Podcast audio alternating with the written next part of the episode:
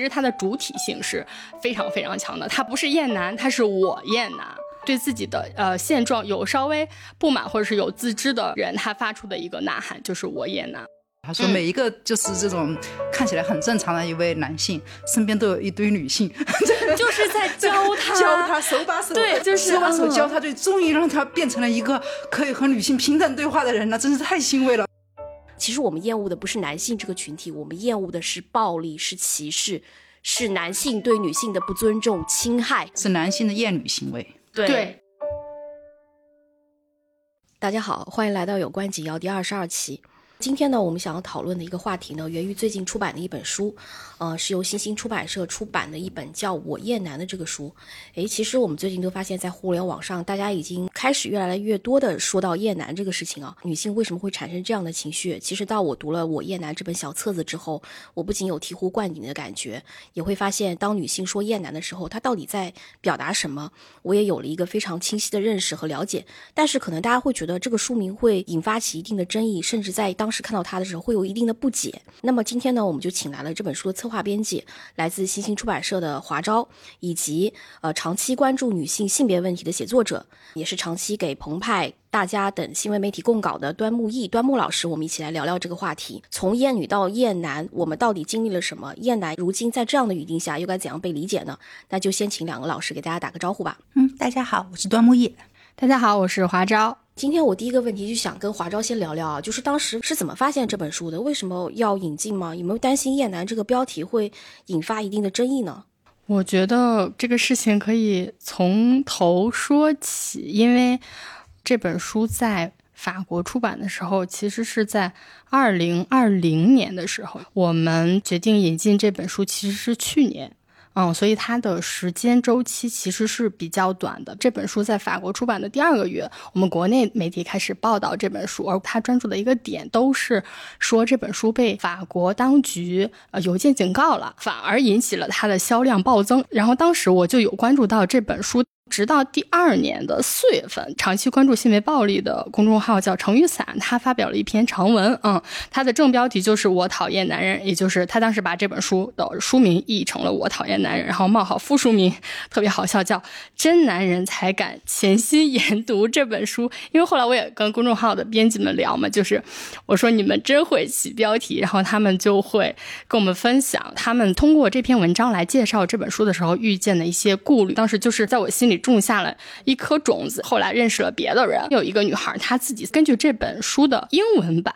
自己翻译成了中文，然后我在她公众号上看到，然后就点进去读了这样一本书。我觉得就是非常打动当时的我。这也才是二零二一年秋天的事情。然后当时也没有决定要引进这本书，因为一方面呢，就是担心这个书名可能就会不太好；再一个就是。呃，产品线的问题，然后是到了去年二零二二年的时候，哦，才正式。报了这个选题有两个考虑，一个呢是二零二二年上半年是《好不愤怒》那本书就刚好出来，而且呃市场的反响，包括媒体的反响都还不错。这里给大家打一下鸡血，就是觉得还是有有缝隙，就是关于性别议题呢，这个是给了我们一个信心。再一个就是呃在二二年下半年的时候，新兴出版社决定要开辟这样一条女性呃图书的产品线，然后这个时候其实就需要再重新整合以往的资源，然后我就想到，因为这本书在当时。二一年看完的时候就呃很受触动吧，应该讲，嗯，然后就问了版权，竟然版权还在，对，然后后来就引进了这样一本书，就是一个长长的故事，嗯嗯，这个过程确实还挺漫长的。就是我比较好奇一点，因为华昭也是我们播客的，就是老朋友了。我们是如何做女性图书的那期节目里边，当时就有预告过这个书的出版啊。而当时另外一位参加我们播客录制的嘉宾玉芳，她就是问的，就说：“我很好奇，是不是最后能够以叶楠的这个名字，直接就这样来出版？现在看以这个书名出版，其实我们当时还蛮惊讶的，说居然说可以以这个书名原原本本的出版，这个中间有遇到过什么阻力吗？就是首先要感谢 感谢诸位领导，我觉得主要还是。嗯，还我我自己是给自己这样一个结论，就还是有缝隙，是可以争取到这样一本图书在简中版的环境下出版的。你不管是过选题还是说在申报 CIP 的时候，你是你没有遇到任何那有有有有遇，当然有遇见困难，但是就是前提是，呃呃，书稿本身没有特别过激的，然后只是书名是我叶楠，但是因为前面不是也有其他的书在出版嘛，包括四月份不是也有，虽然那本是小说，而且我觉得印象最深的是有一位社领导他说了一句特别打动我的话，他说燕女可以出，为什么燕男不可以出？而且那位领导是男的。嗯，而且他当时还说了一句话，说说艳艳女不比艳男厉害多了。他那个厉害肯定就是指的，不管是杀伤力也好，还是打击面也好，还是还是深度也好，对对对对对。包括这个书出版之后，大家都说你们新兴出版社太会营销了，什么什么你们反向营销，这呃指不定赚了多少钱。其实真的没有，因为他。就也没有 出来那么多，因为他呃宣传上比较受限嘛。但是就这个事情就告诉我，可能嗯，出版最起码在出版的层面，我觉得这些男同事们或者大部分男同事们，他还是有真正的想推动性别平等这件事情，或者他们有浅浅的意识。所以我觉得也是我们女性图书可能的市场表现比较好，同时大家的性别意识也在逐渐提高，所以男性也想知道说，诶，女性在讲厌男的时候，她究竟是在讲什么？所以也有这样一个过程。那下面一个问题，就想大家分享一下我们读这本书的初步的一个感受吧。端老师先说一说呗。这本书其实还是写的比较温和的，我觉得太偏激的可能实际上是出版不了的。今年以燕南为出名的两本书嘛，还有一本是那个韩国的那本，叫做什么？我厌男，她是我女友，啊，对对对，厌男他厌男，她是我女友，他是我女友。对，那本书其实标题就做了一些改动，因为原本是什么？我的女朋友是个疯子女性主义者，对，他他特意就去碰这个燕南的词，对，就把这个燕南加到了标题里面。对，然后我看到一些读者也对这件事情有意见，就是觉得这是不是太营销向、太标题党了？嗯，但是那本我觉得写的其实还是有点，也是很浅，就是各种点中点，但这种点中点，男性其实还挺难写的。刚刚讲就是这本书总体还是挺温和的，那有没有留下一些比较深刻的印象的哪些部分或哪些点呢？因为我想先对咱们就是端木刚刚提到的那本书做一个补充，就是磨铁的那本嘛。因为我自己是读现代文学的，我读那本书的时候就觉得它特别像。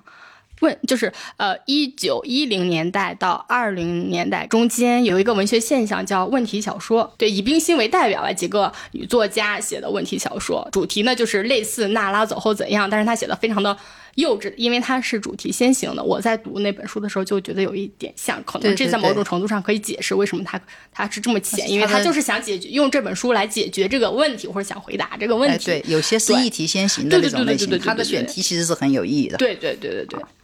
但是那本《后悔成了母亲》也是你们明世出的，那本也很有趣。对，因为其实这件事情在十多年前豆瓣已经发生过，就是一几年的时候，一个历史学研究者叫 Fate Face 啊、他就写了一个标题就叫做《后悔当了妈》啊，然后。他那篇日记在豆瓣当时就引起了很大很大的争议，甚至他们争论的点都和那本书嗯一模一样。嗯，所以这些东话题好像绕来绕去，永远就是，但是每次的讨论都觉得会在更加深入一点。嗯因为这两年感觉观念的水位这个上涨的实在太快了。刚刚聊到观念的水位啊，其实这个也面临着就是说一个普及的一个过程，就好比厌男这个事情，即使大家以前曾经这样想过，但是也很难讲得出口。但是现在的环境可能越来越有这种氛围，大家可以把这样的情绪就是表露出来。我觉得这个是一个改变，包括我们的厌男可以上书名这件事情，虽然它原名叫疯子女性主义者，但是它直接翻译成厌男，也可以看出厌男这个词在我们网络上，在我们现实生活的流行程度，它已经达到一个比例。而至于就是我厌男这个书，就是他把这个标题更加光明正大的展示出来，更有点像我们广大女性的一种宣言，一种普遍的情绪，一个光明正大的告诉所有的群体，就是有一群女性她可以。厌男，他为什么厌男？厌男的根源在什么地方？具体表现在哪里？我们要怎么去加强我们这样的女性共同体的一个连接？所以我其实对这本书的最后一个部分，就是女性团结和女性时刻的重要性这一个部分印象还挺深的，因为他最后跟你讲说，女性在一起的时刻非常珍贵，非常重要。大家一起谈论厌男或者大方的讲述厌男的时候，就是一个女性最快乐的一个时刻，而这些时刻并不需要男性的一个参与，是我觉得这里边比较感动我和比较打动我的一个部部分吧。哎，确实，因为以前其实认真来说，厌男也可以就是直接理解成杨笠那样说的，说男的不行。因为我看中国脱口秀看的不多，我我当时去看了一下，我当时在下面我我都懵了。我跟你说，不是，我就以为他他在暖场，可能我做性别研究，我这块我很熟悉，所以我的尺度可能比较大。然后我听的时候，心里在想啊，就这样，这样就结束了，这样就把他们笑成这样啊。就这么一句，我心里想，这男的不行，这句话不就和那个以前说的是男人没一个好东西这种差不多吗？怎么会引起这么大的反应？我当时在下面就很懵，然后再看一下。还果然还有另一半是靠观众来完成的，所以后来上网一看，每一个被男的不行这句话激得跳起来的男性的那个微博，每个我都点开看了一下，这句话激怒的男性好像真的。嗯，就像那种水池布鱼电鱼一样，他们被这句话蹭的一下电电电电一个电网一放，他们全部浮上了水面，然后你就一条一条把这些鱼捡起来一看，发现没有一个是冤死的贵。就是这个现象还挺有意思啊，就是大家一提到厌男，最先跳起来就是男性，包括像那个他不用看内容，他都不要，他只要听到厌男这两个字，他立马就会有这个应激的这个反应。华昭也可以讲一下，就是这个书上市的时候，或者说我们在每个国家。这个上市的时候都会发生一些类似的现象，你们可以介绍一下这个书在豆瓣发生的一些事情吗？我刚刚撸了一下袖子，那么我们就开始吧。嗯，是这样，就是这本书对和和 端木那会儿说的有点像，就是这本书其实本身它没啥，呃，而且它很浅很薄，甚至我如果不是这个书名，它可能甚至就。就是，其实就是一个小众书嘛。这本书在法国出版的时候，它是一个非常非常小众的出版社，只印了四百五十本。其实这本书的性质，或者说它原本就只是一个博客的合集，博客长文章。对对对对对。但是就是 那个，就是现实和书籍本身，它形成了一个互文。这本书出版了，哎，他还没有完成。然后读者对他的反馈是这本书另外非常重要的一部分，在中国出版也是呃一样的情况。而且这本书特别好玩，就是这本书还没有印好，就是我们所有人，包括我都还没有看到这本书的呃装前样我们就被投诉了。但是你想要在中国大陆的出版环境当中，既然都申请到了书号和 CIP，而且编辑。我们自己很清楚那个界限在哪里嘛，就是我们是自己是做了一道又一道的这个把关的。其实还有包括像那个豆瓣，他们有些男性可能没有看到这个书的内容，然后他只看到这个书名，他就打一星，这个也是在当时引起了争议。你还写过文章回应过这件事情。这个是怎么回事啊？首先呢，我那篇文章昨天晚上，昨天晚上发到豆瓣上，然后被人投诉了，所以现在大家都都看不到了。啊，对，但我写澎湃上面也写了一篇。对对对对对对，但是我那篇还活着。你因为你那篇是分分析厌女和厌男，分析厌女和厌男情绪有什么不同？编辑就变纯纯粹就写这本书正式印出来之前的故事啊，那是啥故事呢？就是我们当天下午更新了豆瓣页面，然后大量的一星就涌进来了。嗯，但后来后来又有一些什么女性读者，大家就是也在没有看到书的情况下疯狂打五星，说我们要平衡一下，就这个。所以后来就是这本书至少在没有上市之前就聚集了很多的目光和关注度嘛，只是因为它的书名。所以我就特别好奇啊，其实我们厌女已经被大家提过。很多词，不管是在上野千鹤子的厌女，还是从之前在女性主义刚诞生的时刻，女性主义者这个群体就被认为是厌男的。那厌女可以提，厌男这个词就要被男性疯狂的这样去打一星，就是很好奇，厌男和厌女一定是不分开的。包括端木老师之前在澎湃思想上写的那篇文章，从厌女到厌男，不断被创造和阐释的性别主义词汇。那您可以给我们的听众介绍一下厌女一词，它有着一个什么样的历史演变？那为什么又？会有厌女，那厌男又是如何产生？和厌女有什么区别呢？哎，但这个先得回头先讲一下，我那篇也被删，也被删减了。对我，我澎湃思想市场写的那篇，我的编辑认为还可以，但我编辑的老板就觉得看了，他说写的写的很好，但是还是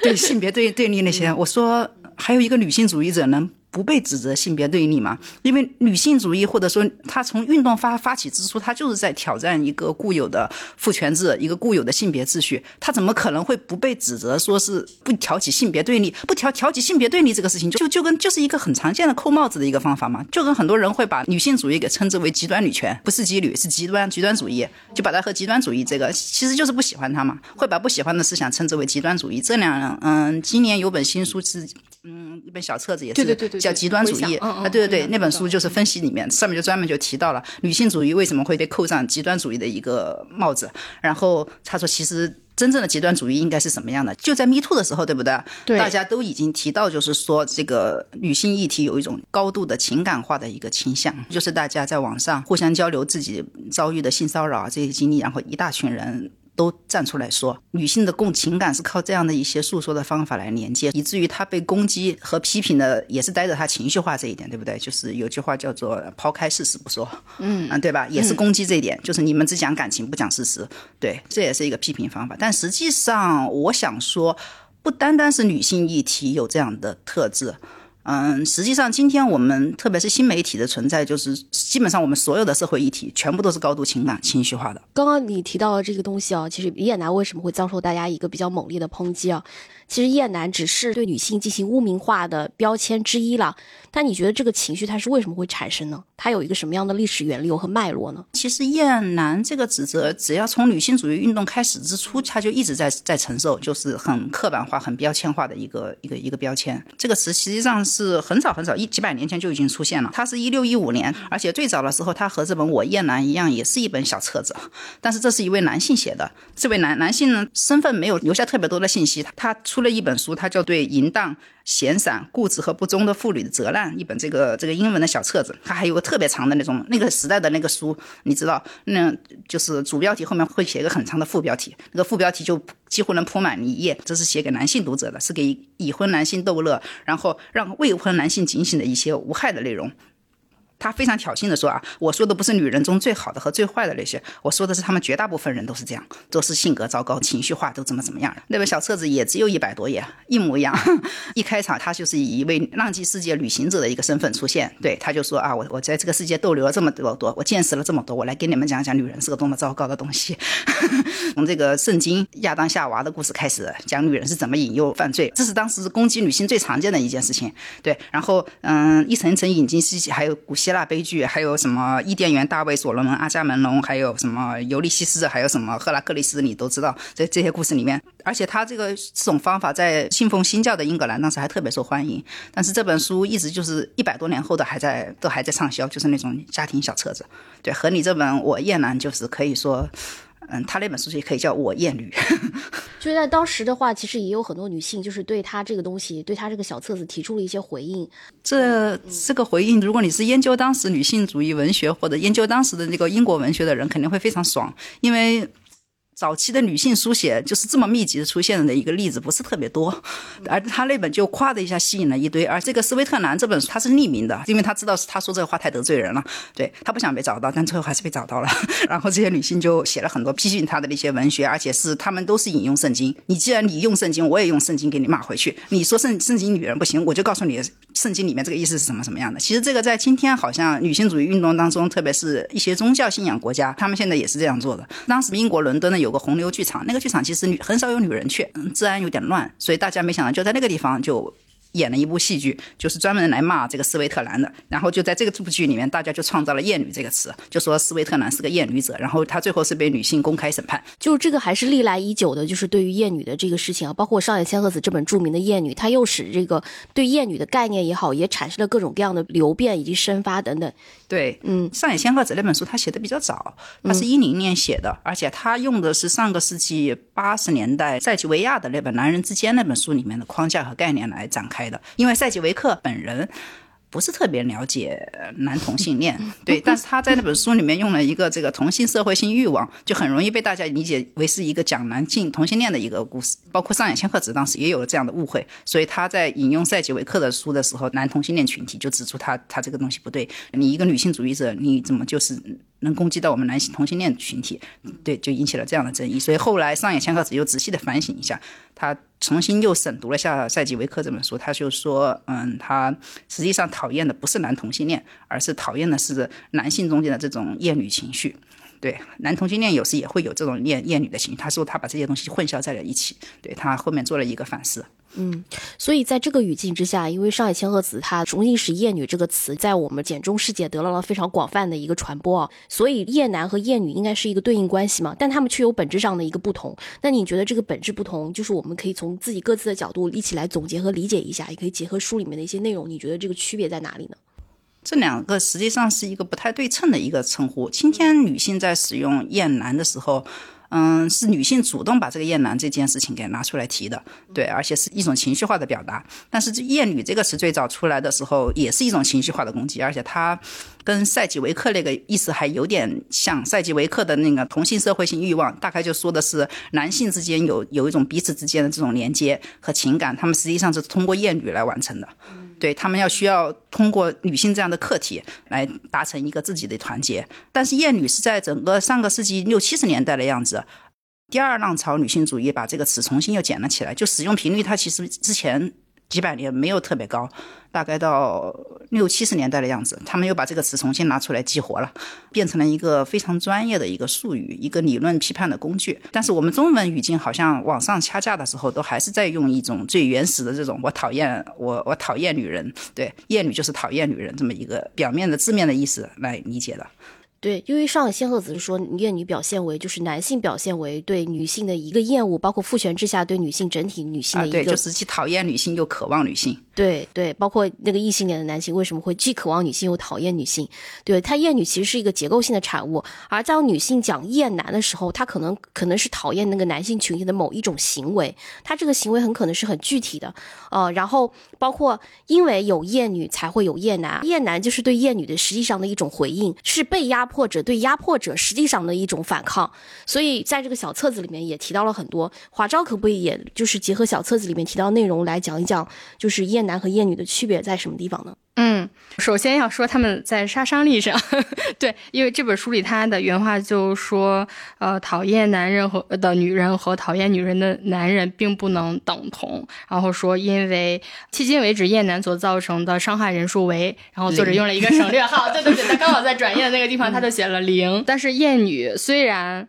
嗯，厌女虽然没有具体的受害者，就是我们可能身边人，就是但是无数，就是每一个人都深受其苦。就这本书里，呃，就作者是这样说，就因为我们每个人都在这种，但他写在二零二零年，当时这种，我就是我这篇文章中间介绍提到的那种厌女型犯罪、仇恨犯罪，实际上当时已经规模已经已经相当有了。对对对，有一本有一本书。标题可能还没译过来，英文标题是叫 “man man man who Hates women”。嗯，对，就是那些仇恨女性的男人。所以就是他在杀伤力上是一个非常非常大的一个鲜明的对比嘛。对的。嗯，对。然后再一个就是刚刚西影说的，就是厌男其实是对厌女的回应，被伤透了心的女性们做出的一种防御性的机制，实际上是这样。嗯嗯。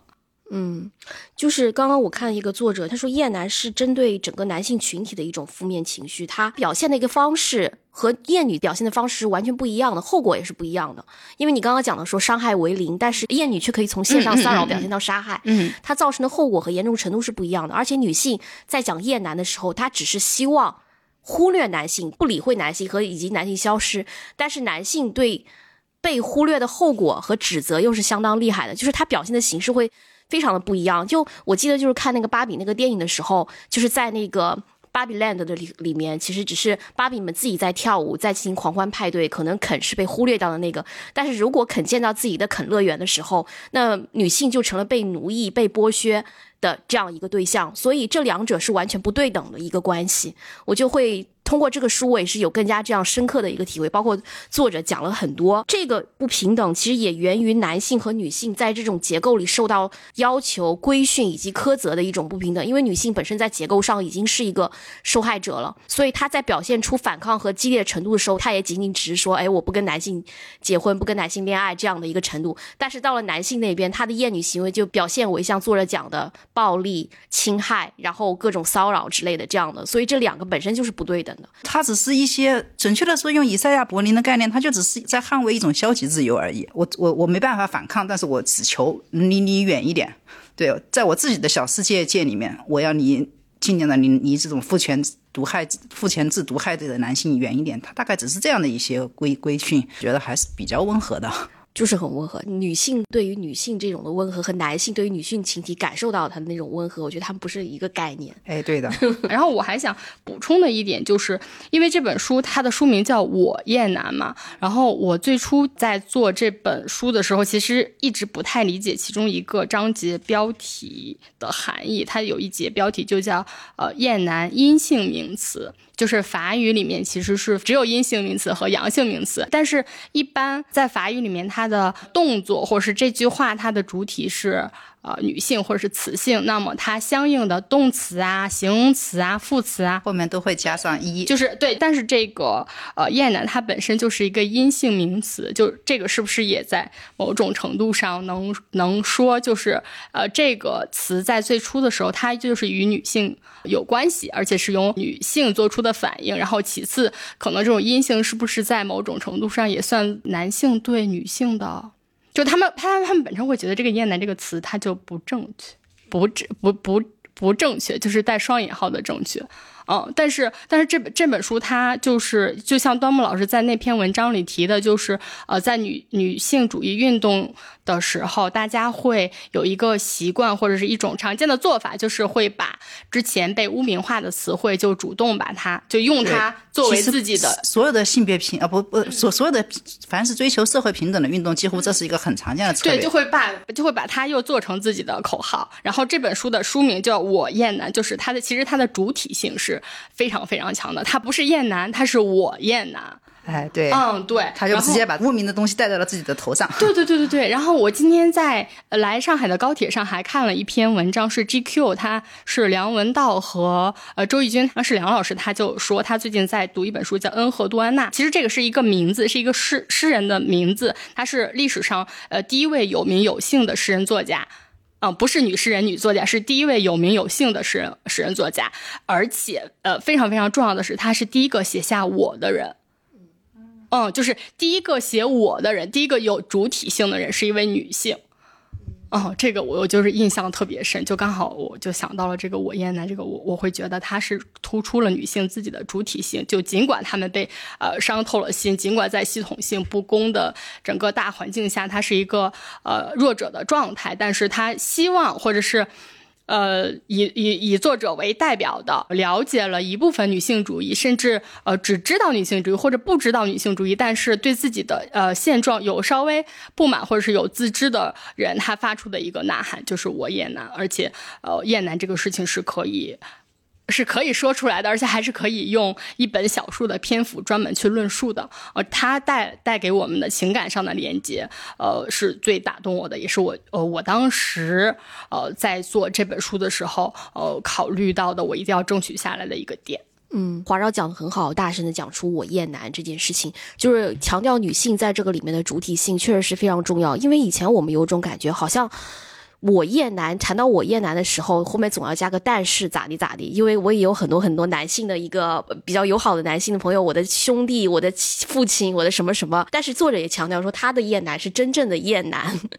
所以我就觉得这个也是挺有意思的。因为我自己一个觉得，我当时其实我不太了解法国整个社会的一个整体状况，因为好像是觉得这样一个。启蒙运动发展的国家，这样女性主义也是比较先锋的，发展的比较好的一个国家。毕竟有像波伏娃这样的女性主义者嘛，但她也是这个社会氛围会一样的厌女。包括作者在出版这本书之中受到的一些不公的一些待遇，或者有人把她批成希特勒还是怎么样之类的。其实每个国家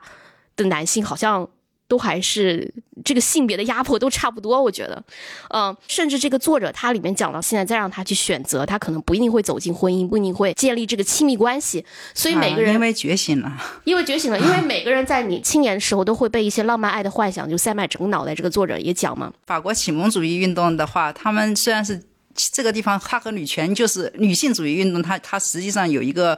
很深的一个纠缠，就是他虽然强调人生而平等，他讲究这个天赋人权，但这个男对是包括男性的，对的，对对对。是而这而这一点，实际上中国在因为是在清末民初的时候，当时就是嗯国门开放，feminism 这个词最早引入在中国的时候，它其实最早是被翻译成女权主女权主义，而不是女性主义。嗯嗯。因为那个 feminism 这个词，当时他们是受这种西方启蒙运动的这种影响嘛。中国的男性知识分子们非常的推崇，而且那时候是上个世纪正好在争夺这种妇女选举权，然后他们都纷纷表示，哎，我们也要支持妇女。所以女权是当时最早是被作为人权的一部分，在中国被接受，而且知识分子们都纷纷就是你打开清末民初的一些报刊，就发现他们全部都在讨论这个要要女权要怎么怎么样。嗯，对，女权是人权的一部分，鼓吹这些东西的都是男性。但现在你想想，女权这个词完完全全被男性改成了拳头的拳，就好像是变成一个骂人的词。就打拳这个词一直，我的出编辑就一直不让我发打拳这个词。我我说我都报了拳击班了，为什么都还不让我提打拳这个词？我现在你们要是批评我打拳，我我我也没法反驳，对不对？就就更加难反驳了。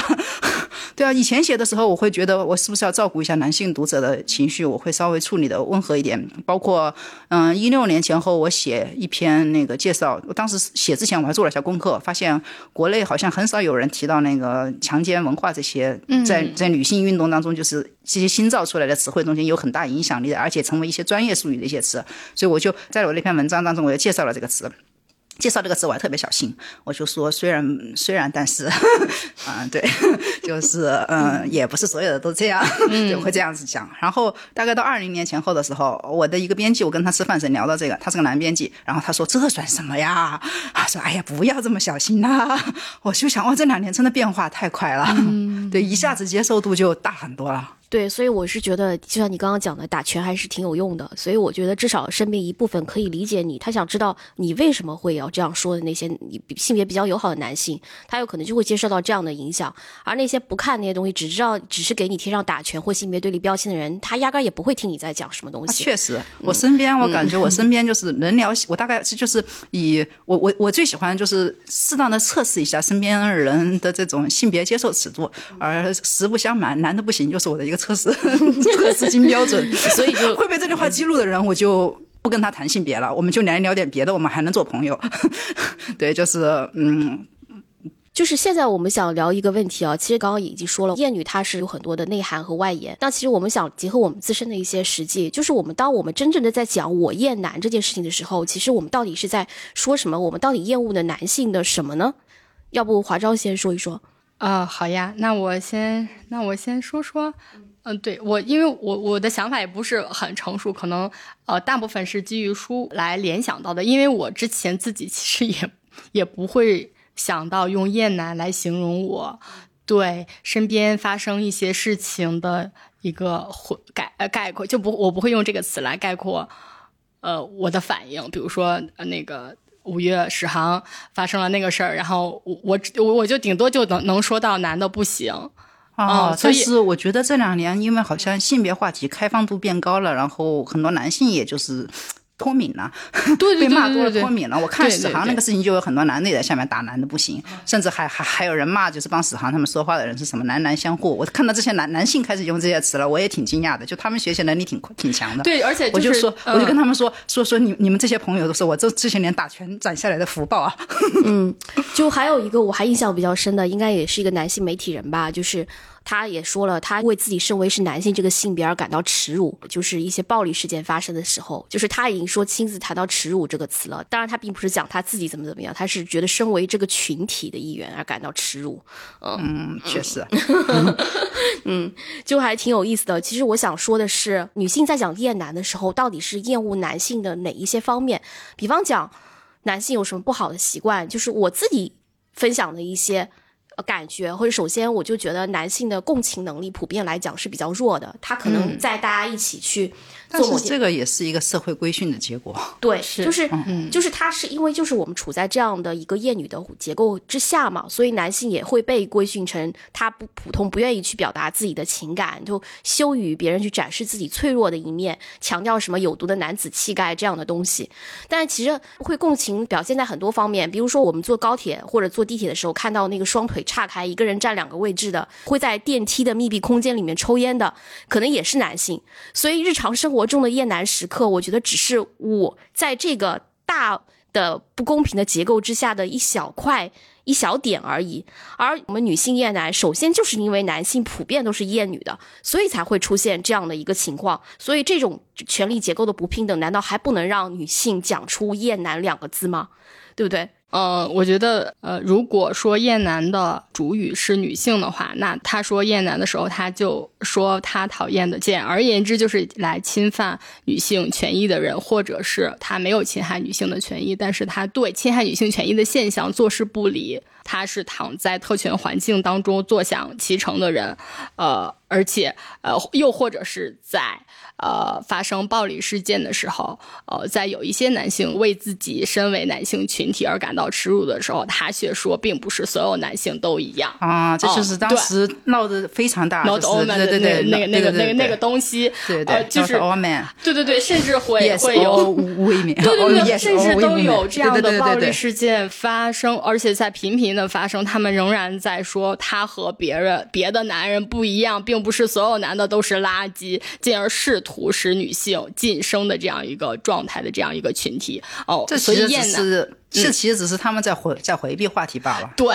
对对，所以呃，我理解的厌男，如果我说我自己的厌男，他就是和一些。呃，具体的场景、具体的时刻相关的，他他并不像厌女一样，我们时时刻刻，包括男性自己，他生活的环境也是一个厌女的环境，而且他自己也是厌女的呃受害者，他自己也是父权制规训下的某种程度上的受害者吧？对对对对对，厌男不是时时刻刻的，也不是任何一个场景呃都存在的这样一种现象。因为我有关注知奇的微博嘛，就是随机波动的一个主播叫张知奇，他之前发过一条微博，我可以大概的转述一下。他说：“其实厌男是和某些时刻相关的，它不是观念上的南辕北辙，而是陌生男性用身体、声音、气味霸占公共空间的时刻。而且，呃，它反映的是世界权力途径的微缩景观，是强呃强者或者是男性他在肆意的占用和扩张公共。”空间，而女性或者说弱者，她只能被动的忍受，哦，所以才会有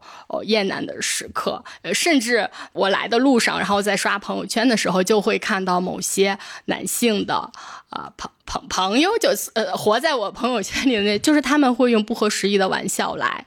呃，来抖机灵，他们觉得那个是幽默。嗯，甚至咱们都不说他那个幽默是带有性性性意向的，即使没有性的性意味，他仍然觉得自己那是机智，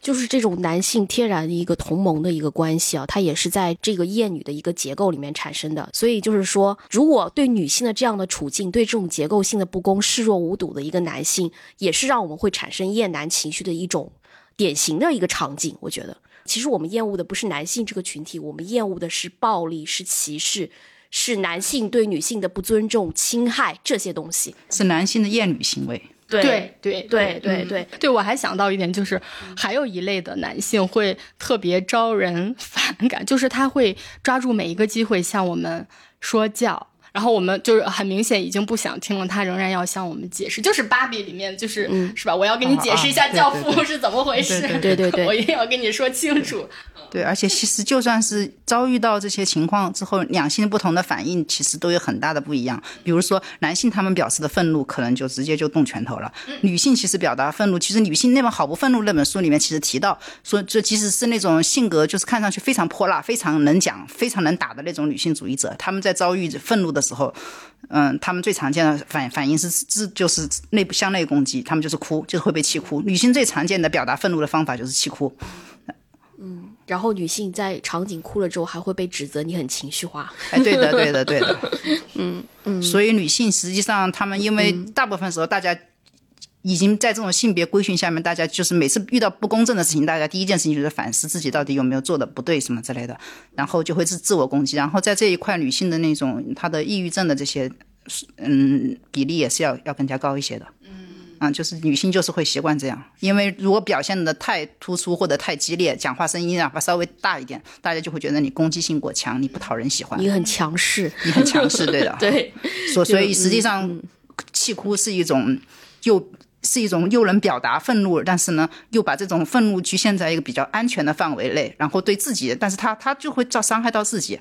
对，这这样的一个一个一个，我觉得他这个观察还是很准确的。嗯嗯嗯，哎，其实刚刚我们讲到很多女性的这样的一个厌男时刻，其实也有女性会厌女，就是女上野千鹤子讲的厌女，就是男性厌恶女性，然后女性的自我厌恶。那么男性也会有一些厌男的时刻。就是包括我刚刚说的一些男性对自己身为男性这个群体表示耻辱的这样一些东西。那你觉得，当一个男性在讲厌男的时候，他又是在讲什么呢？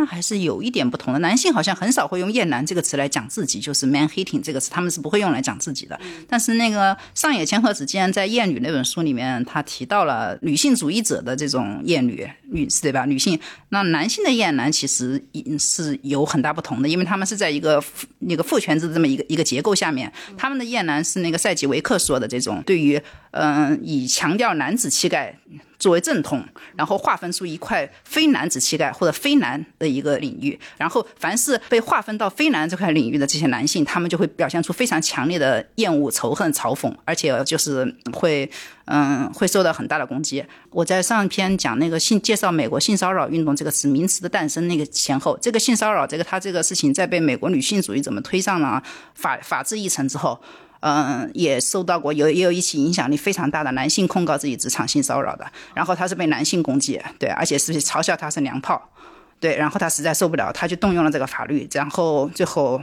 没想到女性主义奋斗的成果，最后还是保护到了他。这个案例也是性骚扰运动史上一个比较有名的一个案例。前段时间豆瓣也有一个这样的事情吧，就是那个男性答应了他的妻子，就是去做了结扎，结果好像后面又因为这感情闹得不顺利。可能要面临要离婚的情况，具体的不说，但是他这件事情就遭到了男性群体的这个嘲讽，包括现在嘲笑男性是什么舔狗什么之类的这些标签，还称他是什么中国什么最后一个太监什么之类的，其实是只是做了个结扎。哎呦，对，当时他这个闹得很厉害，我就觉得男性对男性的攻击实际上也是非常的。凶恶的，嗯，对，就是，而且这块这也可以理解，这个我们为什么现在女性都很讨厌阳刚这件事情，阳刚和娘炮这样一个划分，实际上阳刚就是一个正统的男子的一个男子气概，对他，他是他的男性得以确立的，男性都很害怕自己表现的没有那么男子气概，然后被逐出这块，划分到了非男的领域，非男这个领域当然也有一部分是能被排除出去的男性，还有一部分呢就是我们这样的女性，所以所以他实际上强调男子气概或者强调男性正统的这种气概是绝对是排。排除女性的，所以为什么女性现在对于“阳刚”这个词就不是很、很、很、很，大家就去就说啊，那我情愿喜欢一个娘炮。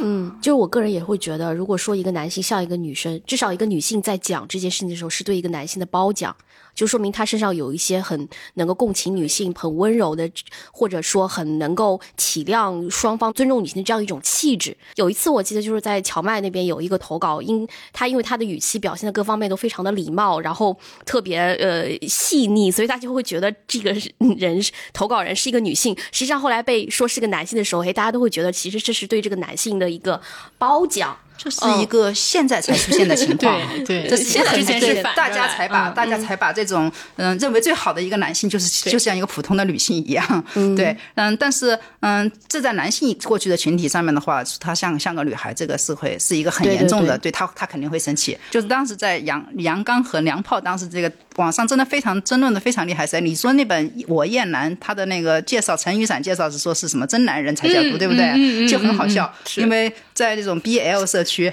就是那种男男的 男男恋爱社区，这种这种小说的社区里面一直流传的一句话叫做“真男人才干男人”。哦，居然有这个对 对，我在当时争争，我在当时争论这个阳刚和娘炮时，我用我用了这句话，然后他们很多人笑的不行。但是这句话其实还是排把女性气质给排除在外的一种排女式的一种说法。但是他又他又形成了一种嘲讽。既然你们这么厌恶女性气质的话，这么厌厌女的话，那你们就就就内部消化好了。对，但是。就这句话，其实和最早的时候就说嘲笑斯威特兰是一个厌女者的这个事情，实际上效果是一样的。因为当时的女性小团体，他们匿名编的这个戏剧，说这个斯威特兰是一个厌女者，对他们也暗含着这种这么讨厌女人，你就去干男人好了。就是实际上女性是很懂这个男性怎么达成同盟和怎么把男同给驱逐出去，以及对他们的贬低和嘲讽。这个还挺有意思的。哎，华昭，你觉得就是呃，男性的厌男时刻会体现在哪些呢？他们为什么男性自己也会厌男呢？嗯，我我我身边的朋友在说到厌男之后的感觉，就是他们也回馈给我说，他们也厌男。当男性说自己厌男的时候，我会觉得，首先他是在说自己是站在或者是想站在呃女性主义者这边的，他们首先是在示好。就是说我是呃现在如火如荼的女性主义浪潮以及女性发声、女性表达，我是呃很支持的，而且你们的表达我也都在看。然后还有一些我是我自己私下呃关系比较好的呃朋友，他呃看到我们做的呃那个周边，以及看到我们书里有说要像普通男人一样自信，然后他的反应会是哦那。呃，我知道了，那我也厌男。同时呢，我也非常的惋惜，为什么我之前没有像普通男人一样自信？哦，这是真的，因为我学我学舞蹈和舞蹈机构的那个老师，就是他们那个他们那个机构教很多舞种，对他们当时就发现一件事情，说就他们贴的招生广告上面只要写了这个课要有一定基础才能上，对，男的会来。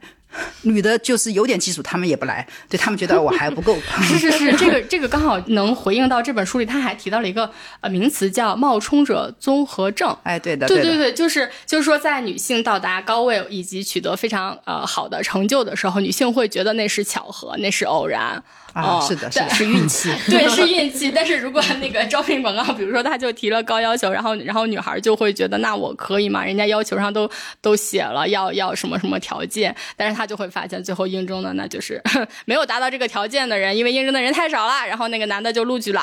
嗯嗯，所以这个这个书里完美回应这个书里里面的一章叫“像男人一样普通”这个章节啊，所以它里面有一句名言，就是说，呃，作者说他开始信奉一位伟大智者所说的名言，就是要像普通男人那样的自信。因为我一直提倡女性就是应该表现得更加自信，你不用像那些伟大或者很厉害男性，只要像普通男性那样自信就可以了。所以这个也是特别有意思的一个现象。嗯，所以他后面讲到说，呃，每当我们陷入自我怀疑的时，时刻，我们一定记住要扪心自问一句：如果换成一个普通男人，他会怎么做？因为中国的女性主义运动和国外有点不同的是，中文它最早进来的时候，女权就是作为人权的一部分，所以在西方的女权主义那边，他们的发展可能就是一种排女式的，啊，就是把女性排除在外的。但是在中国的话，他们是把女性拉拢到了人的标准上面来的，就是女女人也是人这件事情，在中国上。有不同的理解，就是，但是这个人是男性，所以中国在凡是很多情况下面都是会要求一个女性表现的像男人一样，啊，还包括中国的这种八十年代以前的时候，就是这种性别教育，大家穿的都是一模一样，校服什么都都是要做的一样，就是把这个性别差异化给抹掉。中国是这么一个路径，所以，嗯，女孩有男孩气质这件事情是一件大家可能会会觉得是夸奖。是夸奖，而且这个我觉得男性有女性气质就完全又是另外回事。就是中国的标准上面，这个人的定义是男是男性，就最好的一个女性应该像男人一样。对，就其实我觉得这个在哪个国家都一样，因为我觉得这个书里面这个作者也强啊，就像男孩一样很酷啊，就是在他们的文化里，他们也是这样。去觉得的，啊，就好像我们以前小时候好像觉得跟男孩子在一起玩是一个比较有意思的事儿，会讲一些对女生的女性群体的一种刻板印象。哎，对，包括芭比那个片子出来，我看到有很多女性就讨论说，她们其实小的时候就是有一段时间就会非常讨厌穿粉红色。嗯，对，因为就是实际实际上就是觉得这这个太太太女人了。嗯，对，这个太女性了。我觉得自己要用男性的更高的标准来要求一下自己，就是他们不喜欢自己被表被被这种女性身上有这种女性化的气质。过去这样把两性的。之间的差异抹消掉，这样的做做法就是把女人给当男人这样子来对待，并不能算是一种性别平等。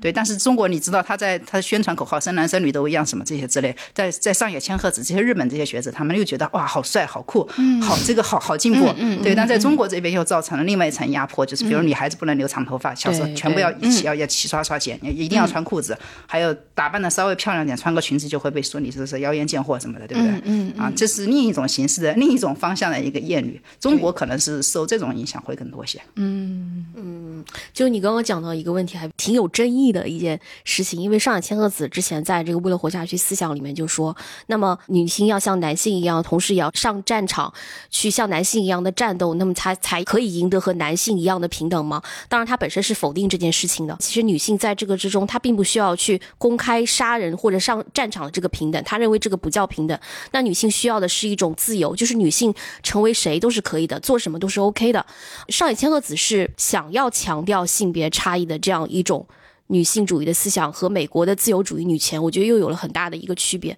可能以前大家会觉得女性像男性一样的去上战场也好，争取和男性同样的权益也好，是很重要的一件事情。但当女权发展到另外一个阶段的时候，大家会发现，如果抹消掉性别差异的平等，那么是真正的平等吗？嗯，就刚刚讲讲到我们那个什么所谓的男性气质对男性群体的侵害和男性的厌男时刻，其实我还想补充一下，我觉得男性讲自己厌男的时候，我觉得也会有一些时刻，往往是在他也受到这个系统不公正的待遇的一个时候，受到更上位者男性对他的权力倾压，包括霸权男性气的这样一种毒害的时候。为什么说厌男，其实也是女性对整个父权制厌女的一个回应吧。不只是女性，是整个群体对于父权制整个结构不公的一个回应，是这样的。我就记得上次是有谁说来着？他说，其实《我厌男》这本书和上野老师的《厌女》这两本书其实讲的是一回事儿。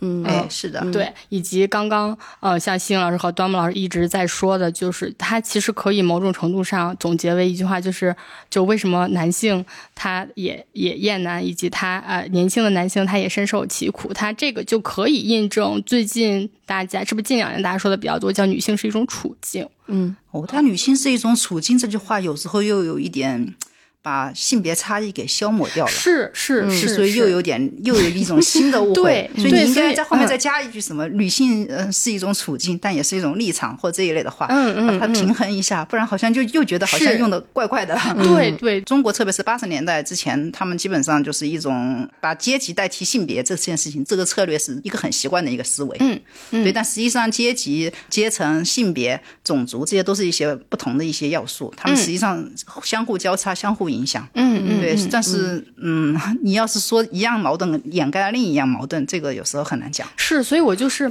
就是有一个感想，就是你包括像嗯女性，因为我接触到女性主义的时间也比较晚，但是我会觉得，呃，像女性主义也好像厌男厌女也好，它是给了我一种，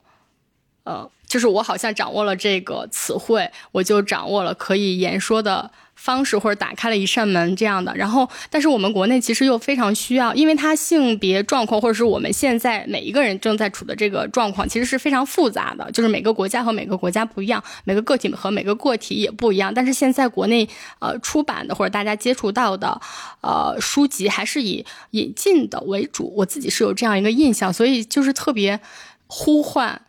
端木老师，赶紧写书吧！就是 就是，我觉得非常需要国内的，呃，大家都站出来，就针对我们自己的处境，就包括为什么上野这么火，包呃韩国的呃女性主义的图书这么火，因为它是一个东亚的语境，可能和我们自己更接近一些，但是还不完全一样，不完全一样。对对对，但是这种经验又因为它太复杂了，就是嗯，可能普通读者或者是他根本就不知道什么是女性主义的读者，他根本就。就没有那样一个词去给他概括，那没有那样一个词概括，他可能对自己的境遇就没有一个非常清晰的认知，所以就非常非常的需要这方面的呃作品。嗯，是的，像“厌女”这个词，上次我在看他们就是同人文这种小博客上面就在说，说“厌女”已经成为现在同人文掐架的时尚单品了。嗯，就他们就说这些词，反正大家都用来用去，最后意思越用越糊。就而且现在又造出很多很多新词，什么“厌女”，除了“厌女”还加上“爱女”，对吧？“爱男”，对吧？嗯，还还有“恐男”、“恐女”或诸如此类的这些，反正都是字面意思上表达一种情绪的一个东西。但“厌女”这个词本身它是有一层结构在里面的，就是它是一个很严。严肃的一个词，它是有背后一套理论的，对一套分析工具的，它是一个理论工具，但它磨损的非常严重，对，就需要不断的被更新，不断的增加新的意思，就还是需要有人来写。包括那个，嗯，国内称之为羁旅，对不对？实际上，我在我文章中间提到的，无论是伊丽莎白·卡蒂斯坦顿，还有包括我写反性骚扰运动当时提到的那个麦金龙，实际上他们都是。被划分在激进女权主义的，当然可能对伊丽莎白·卡蒂斯坦顿这种争夺女性选举权的这种女性，但她在她那个时代绝绝对对是一个异类，而且是思维非常激进。但是我们今天看她也要了要了什么呢？她也就是要求女性像男人一样有选举权而已，嗯，对吧？她还生孩子，当时还做了一些非常了不起的一些惯性权的一些尝试。她一定要把自己的父姓给保留下来，她不肯改跟父姓。而且他那时候还做了一些，就他不穿那种长那种传统的长裙，他穿那种灯笼裤，这在当时看起来也是很离经叛道。但是我们今天看来，这算个啥呀？对，确实不不算啥。但是只要是在那个时代反对那个时候的传统，对旧的体制提出挑战的时候，他就被会被认为你是他就是，而且他当时和他的女性同胞们在起草一些女性主义运动的一些宣言的时候，他说要把选选举权加上，包括他的同伴全部都站起来说你疯了，你疯了，疯子女性主义。这个名声可能有时候也来自于这个内部群体，他们就觉得你这太激进了，你这会让让我们被男性反对，他们都会那些男性不会支持我们活动，他们会说我们是疯子的，对他们就求你这步子不要迈得太大。所以这个疯子也是对女性日常的一种污名化，只要你做一些稍微出格或者挑战规则的事情，就会被冠以疯子之名嘛。对的，所以女性就 就非常小心的，她要顾忌，就是我要表达愤怒的尺寸，我一定要拿捏的很好，很很稳当。下面想聊一个问题啊，就是可能也是我最近在经常在思考的一个问题，可能也是大家比较会容易引起争议的一个问题。其实我们就是关于顺性别异性恋女性在亲密关系中的一个问题。这本书里其实我们就可以发现，其实这个作者也是一个有家庭的，她是十七岁的时候应该就认识现在的丈夫，呃，但她说她十七岁的时候完全没有所谓的厌男的念头，当时她将男人的目光看得无比的重要。啊，认为只有男人意见才是最有价值的。当然，这个作者写出这本书，说明我们的无论社会环境还是他个人的思想，都产生了极大的一个转变。所以他现在也讲，如果可以肯定，如果变回单身，他将很难同一个男性开启一段新的关系。其实我们的亲密关系面临很多，一种是我们既渴望能跟男性建立起比较平等、尊重的一个亲密关系，但是在这个之中又不免会担忧。男性的一些不靠谱啊，或者乃至更严重的侵害的这样一个问题，导致现在很多女性没有办法和男性去恋爱，担心这个恋爱的风险。那你觉得我们特别是异性恋顺性别的女性，那么她们应该怎么去处理自己的亲密关系、自己的恋爱等等这些问题呢？这个这个问题真的很难，非常难。嗯，而且这个认真来说，不单是这个作者这样想，我觉得今天应该。大部分女性都会，我跟身边的就是女性讨论，她们都是说，幸好我结婚或者现任认识的早，不然我可能就早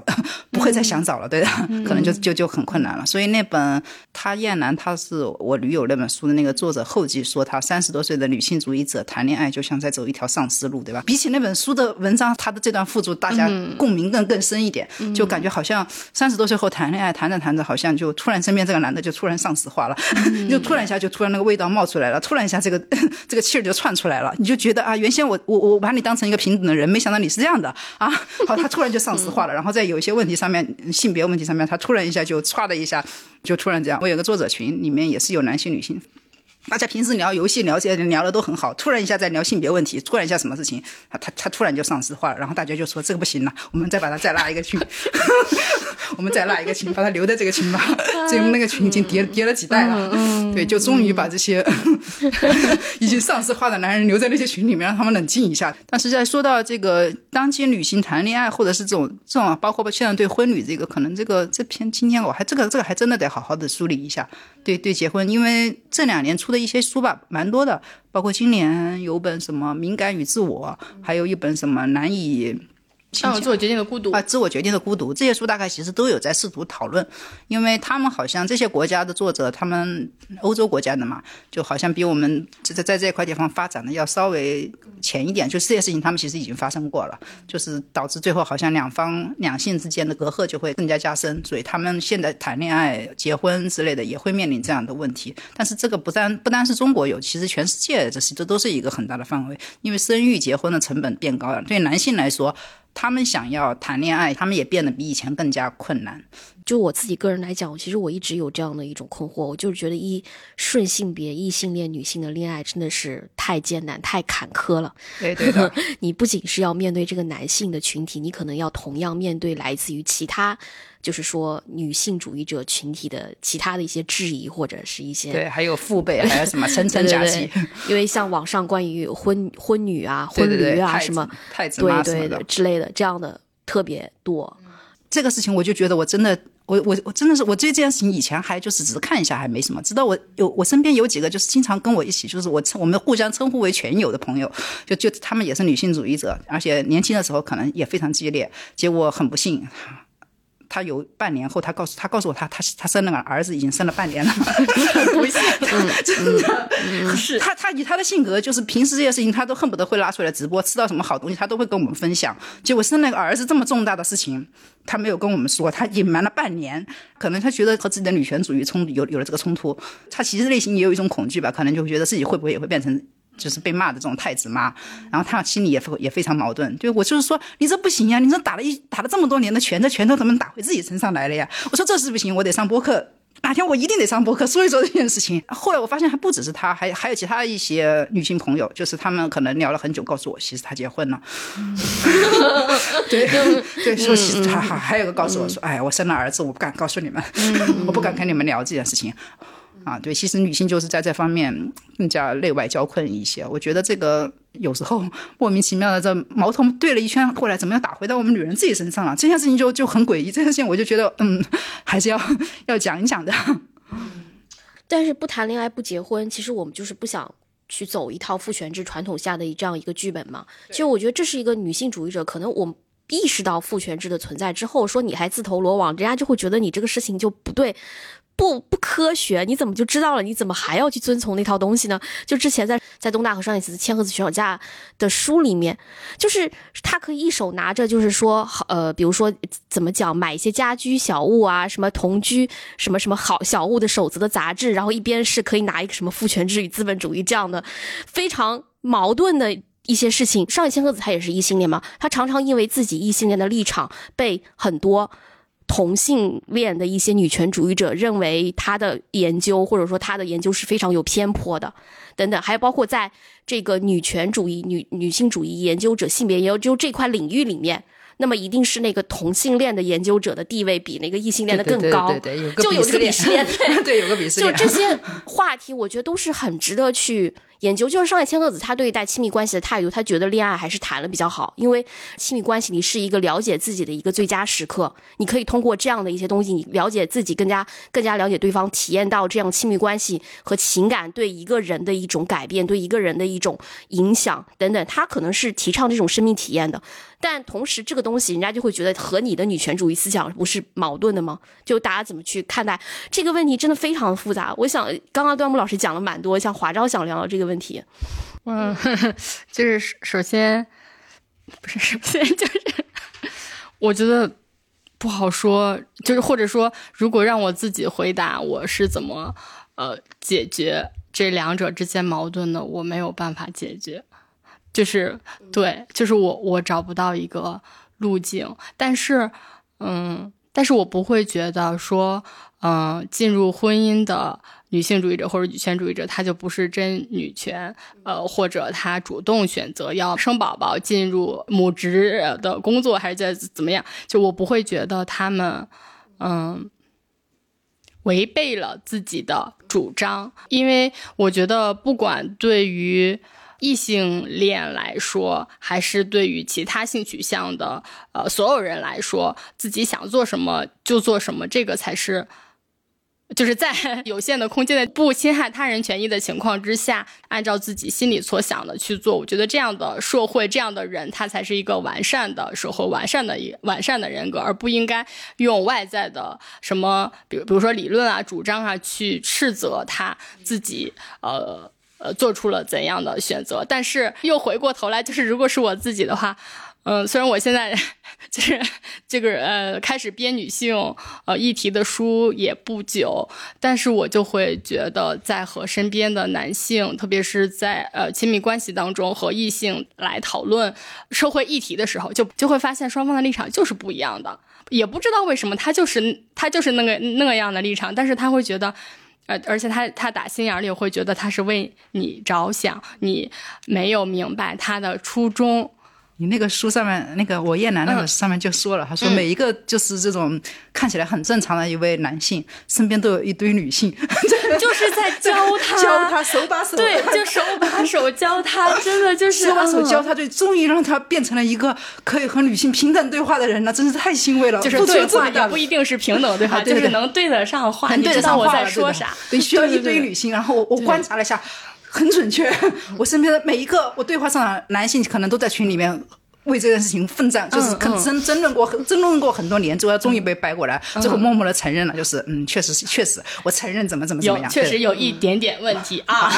对的，对的，对对对，这个这个是真的。而上野千鹤子说的这种是属于特别经典的那种女性主义内部的一个叫做什么生命体验派，就是他他们那时候会回答，对我我我们为什么就什么生而为母这些书什么上面他们都都会都会在女性主义者一个常规回答，就是说因为我实在太好奇了，我想知道生一个。孩子是什么样？我想知道创造一个孩子是什么样。我想知道进入这样的一个一段关系，我想知道前面会等待我是什么样的冒险。我我有我有这样。就是这种我们概括为生命体验派，这是一个最经典的一个回答路径。所以上野老师也是为人面熟的走上了这一套啊。因为上野老师经常讲，就是说在他生命之中，其实有非常多的男性曾经帮助过他。然后另外有这些男性都是特别好的一些，他举了很多的例子，就是日本的一些比较性别平等友好的一些男性学者等等等等。然后包括他其实讲到一人一杀嘛，就是说他是要一个人要用生命去改变一个家庭内部的成员，一个男性成员，就是赌上自己的性命。但但他不去改变别的人，因为他就觉得这就是爱，就是说他肯用花时间来改变你也是爱。所以如果男性能从这个角度上来理解这件事情，我觉得也是有助于会改变可能大家觉得现在比较紧张的一个两性关系啊。改变不了大环境，改变一下身边的小环境。对对对对，因为哪怕对方是在跟你吵架，他其实也只是想让你明白他到底心里在想什么，他到底从小从从出生那一刻开始，他面临的呃处境是怎么样的。对，就不管是激烈的还是心平气和的，在跟你讲，在跟你掰扯，一字一句的跟你说，其实都是一种沟通的尝试。就是说，在这种情况下，其实如果大多数男性表现都很糟糕的时候，可能不和男性谈恋爱就成为了女性的一个选择。但换言之，如果有一些男性的想法能够发生一些改变的话，更有利于我们去探索一种新的亲密关系的一种可能。其实我指的不仅是爱情，我觉得也是朋友，也是其他的同事等等一些关系。道阻且长嘛，但我觉得我们所有的目的是希望，不论是所有的男性还是女性，大家可以先冷静下来去。想一想父权之下存在的这些压迫，去尊重，去改变另外一个性别，我觉得真心会被真心所回应吧。我觉得大家就是缺乏一种真诚的、可能的一种交流的一个渠道。对一些女性来说，要做这样的事情还挺累的。一个累，二一个就是说，实际上这个意味着先走出来那一步的人，先迈出这一步的那个人，他要承担更多的风险。所以现在很多就是，特别是有一种这种新自由主义这种流行，就风险归自己承担。对，就是出了什么事。事情都是要有自己负责，相信自己是可以突破的。就信奉这一套理论的人，他们就会觉得，嗯，可能还是离远一点比较好，就是敢彻底的杜绝这套风险。对，也有可能他就是，比如说我尝试着努力做出改变，但可能我的结果是失败的，可能是遍体鳞伤的，等等，就直接拒绝对话了。嗯，直接拒绝对话，把他们踢出局了。这是这是现在的一个比较流行的一个倾向。是我对这个书印象比较深刻的一个部分，就是在他最后一部分提到关于女性团结和女性群体的一个重要性的一个问题啊。有作者有讲到，他说赶走一大波男人之后，其实他会发现他身边有这么多非常优秀的女性，只是因为总爱刷存在感的男人遮挡了他们发现优秀女性的这样一个眼睛。呃，然后他就会讲到，嗯，他会确保自己能坚定不移地站在女性的身边，今后就是当务之急要成为女性值得信赖的人，而不是在他们遭受精神创伤的时候才会出现。其实他就是强调一个女性群体的这样一个重要性，因为他觉得女性群体不仅仅是一场女巫们的狂欢，它其实也是具备这样一个政治意义的，她们具有更大的发言权，嗯，所以他要高声宣扬这样一个女性团结，这个东西我是深有体会的，包括我们女。性的声音也好，我们女性的力量也好，现在是越来越大，越来被更多的人去重视到了。呃，女性团结也好，女性团体的重要性也好，这是一个解决我们这样一个问题的一个方法吗？嗯，哎，其实又回到那个赛吉维克那本《男人之间》那本书，对它上面其实同性社会性欲望这件事情上面，他们也会争论这个概念。你不能拿来只说这种呃男性同盟，对，你可以说说这个和女性同盟。男性同盟和女性之间的同盟就是有着很大的不一样。因为男性同盟是一种排外式的，他会把所有不符合男性气概的给排除出去，用赛吉维克的这个这套理论啊。但是如如果是你是一个女性同盟，它是在一个父权结构下面的一个种，大家处在一个即即使大家性别有很大的差异，包括那本《好不愤怒》的那个作者他也说，他说女性运动为什么总是会有这么多分歧的原因很简单，因为这不是一个少数人的团结，这是大大多数人争取的一个运动，会有一种我们称之为叫做什么进步主义者的一种傲慢，你会把一些比较。觉醒的慢一点，或者在自己困境下面做出了其他没有达到你理想选择的那些女性给排除在外，就变成一种排他性的一种同盟。我觉得这种就是不是很好。用用婚旅这些这些太子妈这些词在这里攻击女性的时候，我我我自己是绝对不会使用这些词来批判评判任何身边的一个的。生了儿子也没什么，不就是难养一点嘛？这个这个号我们一起来帮你养。对，我们一起来个，一起来讨论一下，就是因为在确实你要承认这个这个性别环境下面带男孩是一件更加困难的事情。嗯，就我先说一下啊，其实我觉得在一个全女的环境里，确实会让我觉得很舒服。对，但其实我觉得关于女权这件事情，每一个人都不是完美的，包括每一个人都在一个学习的路上。他不管自己身处的环境也好，他的学习程度的领悟程度都是不一样的。甚至有很多人，他可能没有觉醒的时候，或者说被迫有了婚姻，然后有了自己的家庭，等等等等，这些都是不应该受到指责的。因为我觉得女性身上一些命运共同体，就她在被受到压迫的这个结构里，就足以让他们能够天然的连接在一起。我觉得是这样一种情感。维系着我们在这个世界上要共同生存下去的这样的一种动力，但是某种程度上来讲。呃，关于女权内部的这些割裂或者纷争，在一时之间，我倒也没有觉得说它是一个特别严重的问题。就像之前上海千鹤子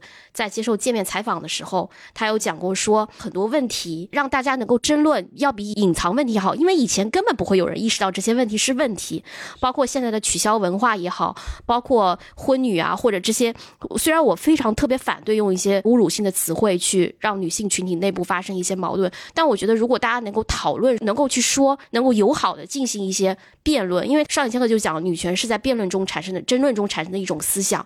哦，这是因为有这些争论，才让他们的女权之路获得极大的一个进步。所以，我们在这个群体中，我们友好的讨论、辩论，我觉得都是 OK 的。但就不要说你不是女权，你不够女权，直接把你排除出这个团体。前两年有本很热的一本英文书，还没没翻译过来，叫《Bad Feminist》，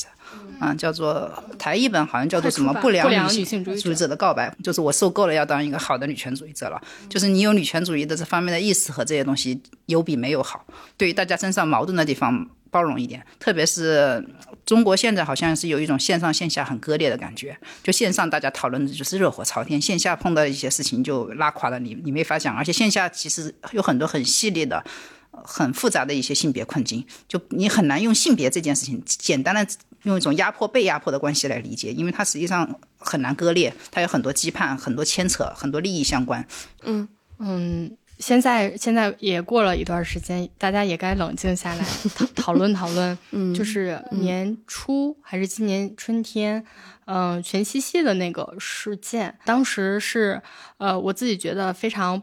嗯不舒服的一点，就是大家都在攻击，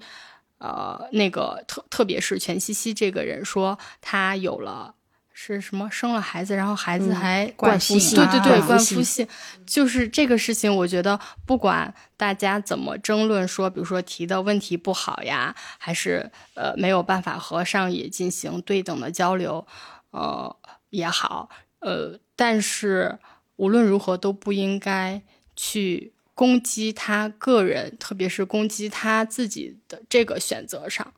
嗯，我自己是有这样一个对，所以特别是女性主义，现在市场和市场消费这些结合在一起，会被说成是投机。对，其实现在已已经是所有的因素都裹裹挟在一起了，反正就就感觉大家在打着。呃，或者是有一部分人在打着他们口中的女性主义的旗号来攻击一个具体的女性的个体，她自己的选择。那人家当时她自己的选择是怎么样的？其实也都和 我们别人没有关系嘛。但是归根结底都不应该上升到人身攻击，特别是把她的隐私暴露出来这样一个层面。忽然我一想到，就是这两天陈翠梅导演被攻击，就是她发言比较厌女的一个问题。其实，嗯，我自己个人的一个感受就是说，女性无论做什么。他的自由、个人意志的选择，只要没有侵害到别的人，我觉得都是不应该受到这样的攻击的。可能他觉得他的女性主义思想不够进步，甚至有人说你应该去看一下上野千鹤子的《夜女》啊什么之类，他没有看过嘛，或者怎么样？那我觉得每个人的学习成长之路都是不一样的。那如果女性能够在这个领域内，她拥有一定的话语权，拥有一定的成就，那么她就有可能在今后把我们的一些想法，把女性真正的生命体验去更加。发扬光大，因为毕竟你像女性导演也好，女性的创作者也好，在我们整个主流的文化圈子里，她还是非常稀少的。能够，我的意思是顶尖的，能够得到大众或者说媒体认可的一些。就虽然我们如果有意识的去说去攻击一个女性创作者，觉得她不够女权，那么将来我们面临的情况很可能是替女性发声，让女性的生命体验被看见的人会越来越少。嗯，所以。这个我觉得是不良的一个循环，因为你们民事，你们民事出的那本凯特曼安那本《应得的权利》里面，好像就是分情况讨论了“呃应得的权利”这个这个词，我觉得。就觉得有点翻译的有点就有点绕，就是有点容易让人有误会。就是这个，他实际上就是认为自己应该有的这个东西属于我应该有的。男性是站在男性角度说他应得的权利，他应得的权利，对的。但是也他也说了，女性有一些他应得的权利。对他，女性对于自己应得的权利，就是总是有一些认识不足。其实我是可以和他平起平坐的，我是可以这个。和男性一样站在台上获得夸奖的，所以金斯伯格大法官有有人就问他说：“那你们有个女性席位了，你你要是争到什么时候呢？”他说：“那有九个人都变成女性才行。”他说：“啊，这这不太偏激了吗？”他们说：“那那现在以前的这个九九个人的位置都是男性，你们也没说过这样的话呀。”对吧？这个就是有点这种女性，好像就永远觉得好像嗯还不错，对她她没有意识到这是自己应得的权利，对不对？男性会高估自己应得的权利，女性总是会低估自己应得的权利。所以我觉得这这那本书，那本凯特曼恩那本书，虽然说是写给他女儿的，写的我觉得写的有点有点不如他不如他的就是理论深度稍微那个点，但他写的非常清晰，非常好读，挺好。然后我们现在想。呃，涉及到最后一个最后一趴的环节了。其实还是想再回到这个书嘛。其实这个书出版也有一段的时间了。刚才我们听了好多关于他出版的一些故事啊。华昭有没有遇最近有遇到一些什么比较深刻的、有意思的反馈和评价啊？最深刻的一句话叫是前天还是大前天豆瓣的一个评论，他在前面说了一堆，是一位男性，生理性别男性，并且是一位异性恋。然后他在就前面说了一堆，说呃之前觉得自己是怎么怎么样的，看了这本书，然后有了什么样新的启发。然后最后他说了一句话叫，在做人上我还任重而道远 就他特别一本正经的说，就最在最后缀了这么一句话啊，我觉得就很真诚。哦，是真的能感觉到他，这因为有时候会看别的，比如说对谈的稿子什么的，如果对方是男性，啊，他就会有意识、无意识的说我，呃，我自己就对你，哎，他都我都说不出来那种语气，他就是做的很好了，对对对对对，嗯，就就是超棒棒的，就是就是就是对言言 言言辞之中，对，就是就是求表扬，是大家赶紧夸我夸我夸我，你看我现在多么性在有，先给你鼓个掌。嗯，对，还有还有另外一个印象比较深的评价，说有一位读者他说他读完厌女发现自己厌女，然后读完厌男发现自己可以厌男，嗯，就所以他本质上可能还是在说一件事情，就是厌女和呃我厌男，他这两本书其实指的呃讲的是同样一件事情。嗯，特别好，特别好。我们也支持我厌男这个小册子，女性可以看，女性可以收获很多我们很共鸣或很快乐的这样一个时刻。而男性其实也会从这里边了解到，哎，当我们在讲厌男这件事情的时候，是在说什么？男性可以从哪些方面去也做出一些自己的改变，去真正听听女性的心声，能够让大家达到一个互相尊重和可以沟通的结果。这个应该是弱水文库的第几本书了？第二本，第二本，第一本，第一本是开场，对，第一本是开场女性学者访谈。所以想嗯问问华昭，后面我们的弱水文库就是星星的关于女性图书系的这样一个系列，后面还有什么样的作品可以介绍一下？嗯，马上会再出一本关于女性的情绪劳动的书，名叫《她们不是唠叨，只是受够了》，副书名叫《不被看见的情绪劳动》。端木老师，端木老师表一下，对，因为主书名是妥协的结果，就是我其实想。主书名叫做《不被看见的情绪劳动》，但是我们营销和发行的同事说不行，我们他们觉得还是唠叨那个传播度会更高。就是他现在是呃，先说女性她唠叨，特别是呃家庭当中的女性会是哦，对对对，反复的在说一件事情，但是又对，但是又有一个破的部分，就是他他们为什么唠叨？实际上他们承受了太多的情绪劳动，比如说家里的。呃，牙膏没有了，只有女性，或者是只有其中一方注意到，呃，另一方看到之后，他可能都不记得换，但是只有这就家庭当中在情绪劳动的分工上有非常严重的呃性别不不公平的这样一个现象。明年可能还会再出 Audre Lorde 的两本，一本是呃姐妹局外人，另一本是她讲那个乳腺。乳腺癌，他自己也患了乳腺癌那个经历，癌症日记。那那个，因为端木老师也安了一本你可能最近读的相关的一些书籍呗。对我比起推荐已经出版的，我还是更期待。我我有一堆非常期待的，就是赶快引进中文本吧，就在下面夸夸的敲字，赶快引进中文本，编辑赶快出，赶快出，叉叉买了版权，你给我赶快出。对我我现在就对在线催。好，明世接下来有什么出版计划吗？性别攸关什么时候出？就是我已经安利了无数次，就是在各种。场合，那我要不再说一下吧，就是有一本性别攸关。应该是在讲医疗中的性别歧视的一个问题，然后我们现在医疗是如何以这样一个男性为中心的健康标准去建立的？有趣有趣，这个我我要看。对，我其实，在写那个什么，当时送药的时候，当时写过这件事情。我说这个医学女生，她认为她送药这件事情无关性别，我说她这个说法是不对的。嗯，因为送药的事情也听过蛮多次了，这个我觉得也是一个厌男时刻吧。另外一本就是也是今年会出版的一个阿曼达曼特尔的一本书，叫《语言恶女》。其实这个之前也是在节目里讲过好多次，就是关于一个语言学中的一个女性主。义，比如说 “bitch” 这个词，它的词源其实就是跟女性有关的。这样，为什么带有贬低性的词都还有这样一个女性的要素在里面？应该是从英文的一个语言学的角度来讲这个性别歧视问题的这样一本书。嗯，呃，那就安利这两本吧。就我觉得，因为说过贪真的太多次了，就一直都还没有出出来。好，那我们今天最后用自己的方式来安利一下叶楠吧。然后从华招开始。好。因为脱口秀大会，它每年更的时候差不多都是秋天嘛。杨笠的那版说为什么男人这么普通又这么自信，它其实出现的时间点是二零二零年八月，我还特仔细查了一下，刚好是我燕南出版。就是同时出版的，嗯，嗯，就是特别神奇。然后我就去查为什么会出现这个这个情况，然后这这是因为二零一五年的时候，一个黑人的专栏作家他就说，请赐予我白人男性那样的自信吧。对，所以可能他当时那句话就传播度非常非常的广，包括这本书的作者波丽娜他就注意到了，然后我就想用这句话来安利这本《我厌男》，因为这本书它的内核，不管是内核还是语言风格方面都非常的上口，好读。简而言之，一句话就是：没有脱口秀大会的八九月，就让燕南来陪伴你吧。作为一个真正的女性来讲，如果你能够读《我燕南》这本书的话，你就会收获一个独属于女性的愉快时刻吧。我还挺喜欢你们出版方这次在上海书展的那个“请带着男人一起来购买我燕南”这本书，我建议各位可以试一试。好好好。嗯，那我们今天的关于我燕南这本书的讨论就到这里，也非常感谢两位老师的分享啊！如果有任何问题或者任何想法，欢迎也和我们在评论区交流。非常谢谢大家的一个陪伴啊！这次我们和新星出版社一起发起了关于我燕南这本书的共创活动，下面我就会给大家分享一下这次在这个活动中征集到的读者留言和来稿。首先分享一段文字稿，来自投稿人于。好像很多女性厌男生涯的开端都是自己的父亲，我也是。在我三十年的人生里，和父亲一起生活的时间占了绝大多数。但比起一个父亲，他的喜怒无常、冷漠而专制，甚至是生活恶习，都给我带来更深的影响。我感到他是一种无规律的表演和真实的混合体。我不知道他哪些部分是真的，哪些部分是装的，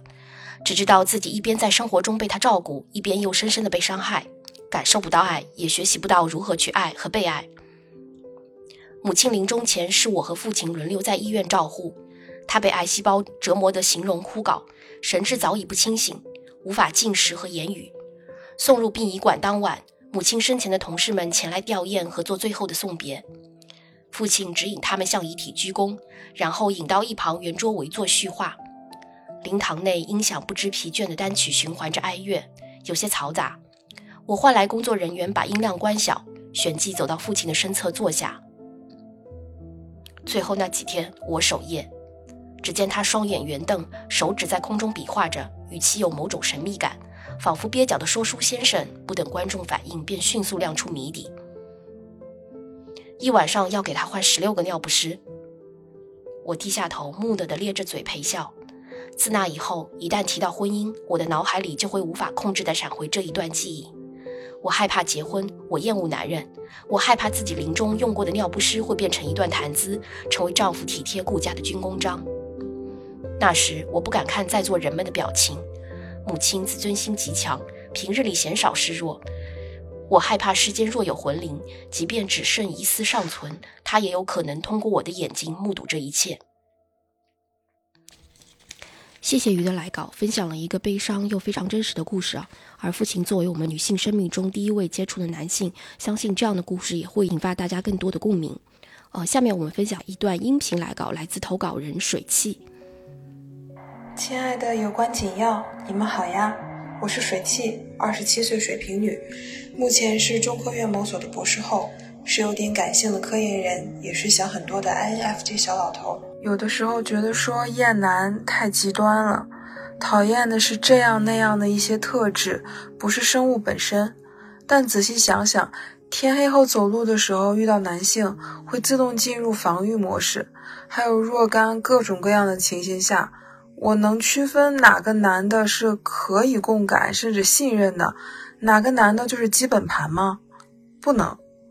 也没有必要去冒这种风险。应对的措施非常简单，就是远离男的。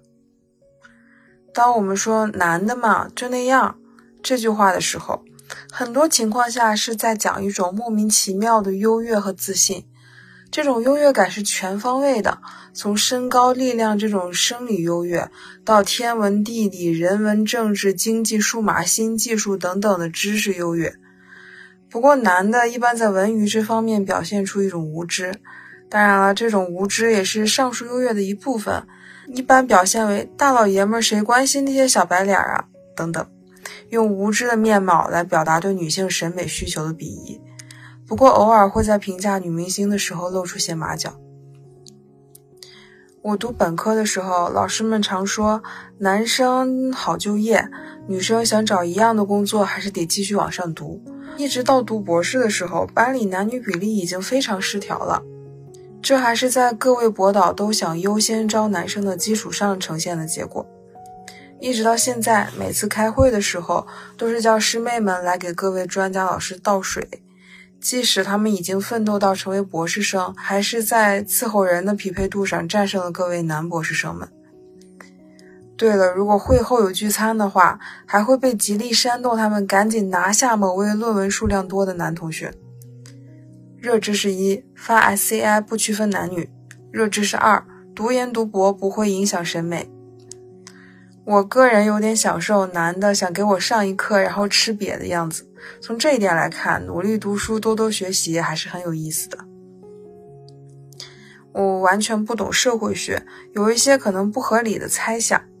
在我们这一代，就是二十代后期的这些人的成长过程中。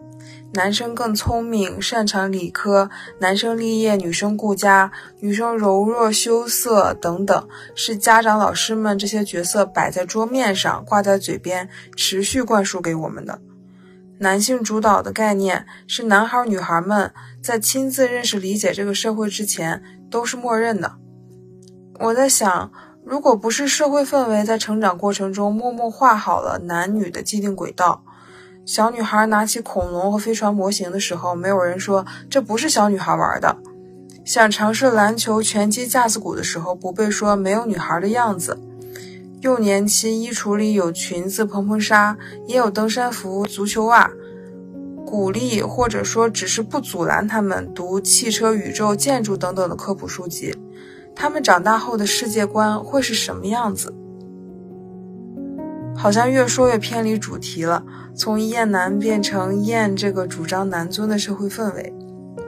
我厌男，更厌身上被说教和压制爹味泡透了的女人。我恨他们不尊重自己和其他女人。与其寄希望于男人接受男女平等等这种遥不可及的幻想，不如期盼着上面那些女人醒来。厌男不是想一个响指让他们消失。我更倾向于女人自省，来制衡现存的这些压迫。啊，非常感谢大家的来稿，也恭喜他们将获得由新星出版社所提供的呃新书。他们不是唠叨，只是受够了。呃，也欢迎大家过来关注这本即将上市的新书。那今天就非常感谢大家的陪伴。那么下一期节目再见。好，谢谢大家，再见，拜拜。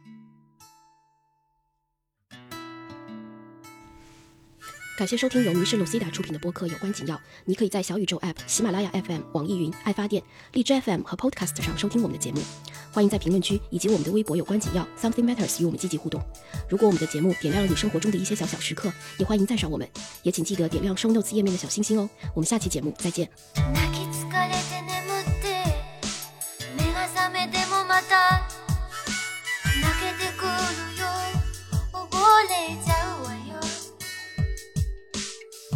から夜まで